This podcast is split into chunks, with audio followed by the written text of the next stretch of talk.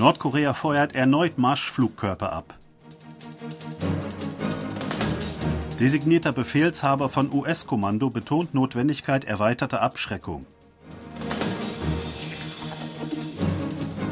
Inflationsrate sinkt im Januar auf 2,8 Prozent.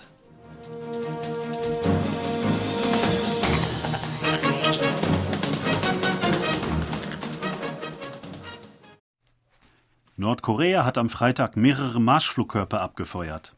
Der Vereinigte Generalstab Südkoreas teilte mit, dass er gegen 11 Uhr den Abschuss mehrerer Marschflugkörper des Nordens in Richtung Westmeer entdeckt habe. Die Geheimdienste Südkoreas und der USA führten eine präzise Analyse durch. Das südkoreanische Militär befinde sich in enger Kooperation mit den USA, indem es die Überwachung und Wachsamkeit verstärkt habe. Weitere Anzeichen und Aktivitäten Nordkoreas würden genau beobachtet, hieß es weiter. Der Start erfolgte drei Tage nach dem letzten Test von Marschflugkörpern durch Nordkorea am Dienstag.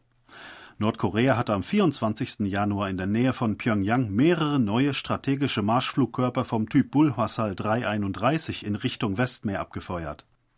Am 28. Januar wurden zwei Marschflugkörper ebenfalls vom Typ Bulhwasal 331 in den Gewässern vor Shinpo an der Ostküste abgeschossen. Am 30. Januar erfolgte der Start von Marschflugkörpern vom Typ Hwasal 2. Der designierte Befehlshaber des Indopazifischen Kommandos der USA hat die Notwendigkeit der Bereitstellung eines Nuklearschirms für Südkorea auf dem Niveau des US-Festlands betont. Die erweiterte Abschreckung sei ein absolut notwendiger Schritt zur Abschreckung Nordkoreas angesichts des Ausbaus von dessen Atomwaffenarsenal, sagte Samuel Paparo am Donnerstag Ortszeit bei einer Bestätigungsanhörung des Senatsausschusses für Streitkräfte. Südkorea sei der Dreh- und Angelpunkt für Frieden und Stabilität im indopazifischen Raum. Man strebe eine denuklearisierte koreanische Halbinsel an, betonte er. Zur Lage auf der koreanischen Halbinsel hieß es, dass sich die Spannungen fortsetzten, und zwar als Folge des fortgesetzten Säbelrasselns und Waffentests Nordkoreas und der dadurch verstärkten Aufklärungsaktivitäten Südkoreas. Der Anstieg der Verbraucherpreise in Südkorea hat sich im Januar verlangsamt. Nach Angaben des südkoreanischen Statistikamtes am Freitag stieg der Verbraucherpreisindex im Januar gegenüber dem Vorjahr um 2,8 Prozent. Die Inflationsrate fiel damit zum ersten Mal seit Juli letzten Jahres unter drei Prozent. Nachdem im vergangenen August die Drei-Prozent-Schwelle übertroffen worden war, hat sich der Anstieg seit November verlangsamt. Agrar-, Viehzucht und Fischereiprodukte verteuerten sich besonders stark, und zwar um acht Prozent im Vorjahresvergleich. Die Teuerung fiel stärker als im Dezember mit 7,7 Prozent aus. Dagegen verbilligten sich Erdölprodukte gegenüber dem Vorjahr um fünf Prozent. Die Außerhausverpflegung verteuerte sich um 4,3 Prozent. Der Anstieg verlangsamte sich nach 4,4 Prozent im Dezember. Laut der Regierung besteht die Möglichkeit eines erneut stärkeren Preisanstiegs. Finanzminister Chae Sang-mok sagte, dass die Inflationsrate im Februar und März wieder auf rund drei Prozent steigen könne. Zur Begründung hieß es, dass globale Ölpreise kürzlich aufgrund der Unruhen im Nahen Osten wieder auf über 80 Dollar geklettert sind. Die USA verstehen laut einem hohen Beamten des US-Außenministeriums Südkoreas Besorgnis über die Bestimmungen des Inflation Reduction Act IRA. Die USA würden Südkoreas Bedenken berücksichtigen, sagte José Fernandez, Unterstaatssekretär für Wirtschaftswachstum, Energie und Umwelt, bei einem Treffen mit südkoreanischen Medien am Donnerstag in Seoul. Damit der IRA erfolgreich sein könne, sei die Kooperation zwischen Südkorea und den USA unerlässlich, sagte er. Die US-Regierung hatte beschlossen, für Elektroautohersteller, die Batteriematerialien sowie Mineralien von besorgniserregenden ausländischen Unternehmen Foreign Entity of Concern beziehen, keine Subventionen zu gewähren. Sie hatte im vergangenen Dezember detaillierte Vorschriften präsentiert, nach denen praktisch alle Unternehmen in China als derartige Unternehmen eingestuft werden es wurde daraufhin befürchtet, dass diese Vorschriften die südkoreanische Elektroauto- und Batteriebranche angesichts ihrer hohen Abhängigkeit von China bei der Materialversorgung sehr belasten würden. Die südkoreanische Regierung und die Branche äußerten sich demnach besorgt über die Bestimmungen. Zwei US-Abgeordnete haben einen Gesetzentwurf zur Unterstützung von Familientreffen koreanischer Amerikaner mit ihren Familien in Nordkorea eingebracht.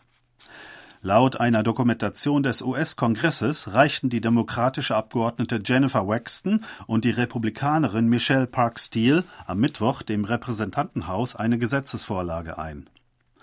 Nach der Vorlage soll der Außenminister ein nationales Register koreanischer Amerikaner, die sich ein Wiedersehen mit ihren Verwandten in Nordkorea wünschen, erstellen und verwalten.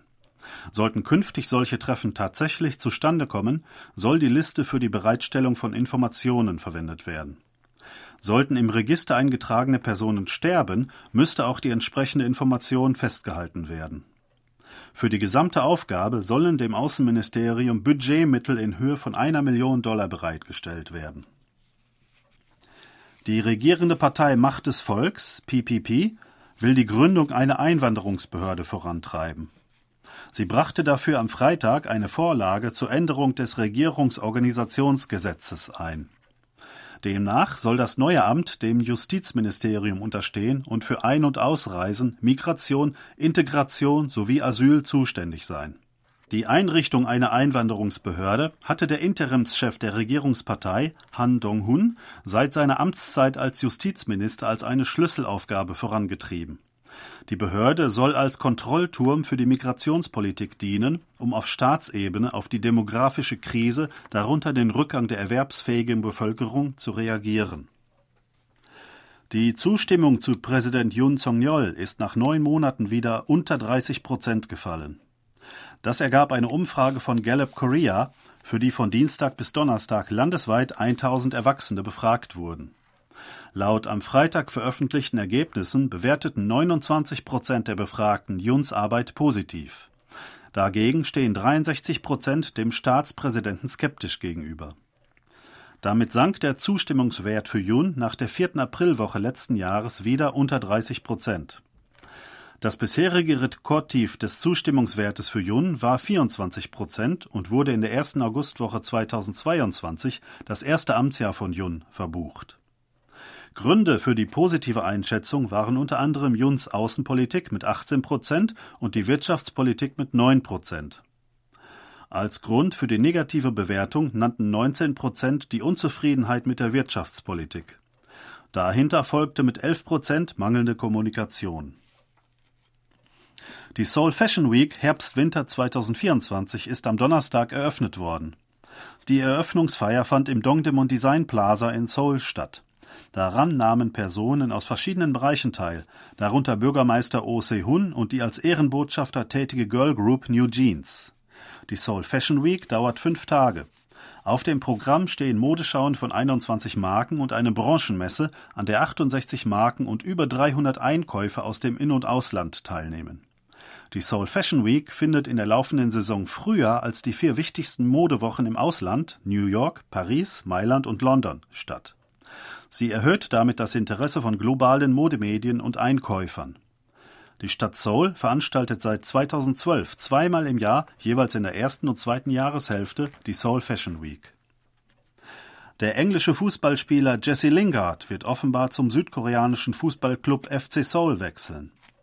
Laut einer mit der südkoreanischen Fußballliga K-League vertrauten Quelle wird Lingard am kommenden Montag in Südkorea eintreffen. Nach einem medizinischen Test beim FC Seoul werde er sich dem Team anschließen, das am Sonntag zu einem Training nach Kagoshima in Japan aufbreche. Der britische Sender BBC hatte am Donnerstag Ortszeit berichtet, dass Lingard ein Angebot des FC Seoul erwäge.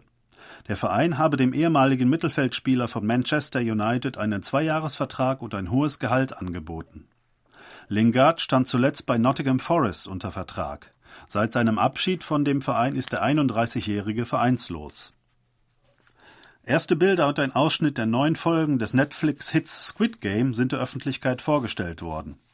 In einem Bild sitzt Song Gi-hun, der letzte Überlebende des sogenannten Tintenfisch-Spiels, an einem Tisch gegenüber einem mysteriösen Mann, der Song zu dem Spiel eingeladen hat. Auf einem weiteren Bild taucht ein neuer Charakter auf, den Schauspieler Park Kyo-young spielt. Die erste Staffel der südkoreanischen Serie war im September 2021 auf Netflix veröffentlicht worden. Vier Wochen nach der Premiere wurde sie von rund 142 Millionen Netflix-Konten abgerufen und war damit eine der erfolgreichsten Netflix-Serien in dem Jahr. Die zweite Staffel von Squid Game wird im Lauf dieses Jahres starten. Sie hörten aktuelle Meldungen aus Seoul, gesprochen von Thomas Kuklinski-Reh.